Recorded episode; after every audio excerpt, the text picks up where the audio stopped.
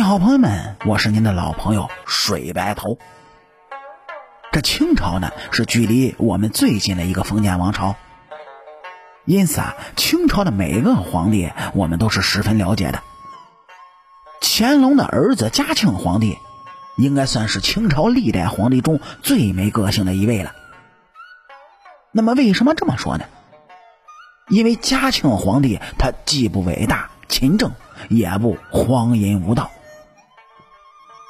然而，就是这样一个毫无特点的人，为什么能够成为聪明皇帝乾隆的接班人呢？嘉庆帝，乾隆皇帝第十五子。清朝嘉庆元年，也就是在一七九六年，乾隆皇帝宣布禅位给了嘉庆帝。不过，严格来说呢，真正的嘉庆时代的开始是在嘉庆四年。乾隆皇帝驾崩以后算起，乾隆呢，您各位也知道，他是一个实干派，圆满完成了“给我六十年，还你们一个国弱民疲的大清”这种艰巨的任务，将他之前几位皇帝，尤其是他的父亲雍正，积攒下的国力耗了空，还透支了不少，所以。嘉庆接手的那可是一个危机四伏的乱局，国家呢已成了衰落之势。如果嘉庆是一个英主，那还可以搞一个中兴的局面。但是他的资质呢，比他老爹那可要差太多了。清朝是越加的衰落，治国失败的集中体现就是国内农民起义不断。从嘉庆元年。也就是一七九六年起，川、楚、陕边境地区爆发了白莲教的起义，随后波及到川、楚、陕、豫、甘等省，一直到了嘉庆十年，也就是一八零五年才被扑灭。这清朝的元气大伤。一个人的平庸呢，他不可能是突然平庸的。嘉庆做不好皇帝，当皇子的时候能力也高不到哪儿去。那么乾隆为什么要选他做继承人呢？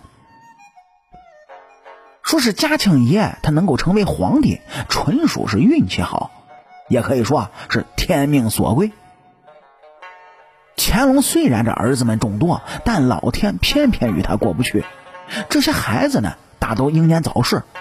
还没有成年呢，就早早的离开了人世。到了嘉庆皇帝出生的时候呢，他的十四个兄长中，八个已经死去了。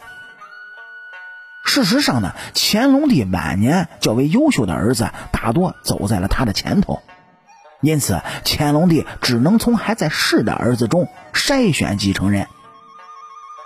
其中乾隆爷可以选择的儿子有四个。皇八子、皇十一子、皇十七子，最后一个就是嘉庆帝了。而古时候做皇帝呢，讲究人君之相，皇帝代表着国家和朝廷的形象。可这皇八子的腿有残疾，让残疾人担任皇帝，总会让人感觉不太体面。而皇十一子，哎，在大清国呢，堪称是才华横溢。尤其是他的书法，被当时乃至后世封为乾隆朝书法的一绝。但是中国历史上，才子做皇帝往往都会搞垮朝廷。您就比如说啊，南朝的梁元帝陈后主，而且这皇十一子呢也太过出众了。乾隆感觉自己掌控不了十一，他虽然退了位，但却舍不得放下权力。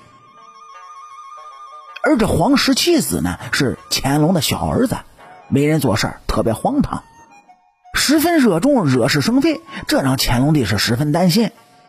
如果让十七做了继承人，自己将来去世之后，这清朝会不会在十七的折腾下迅速的败亡呢？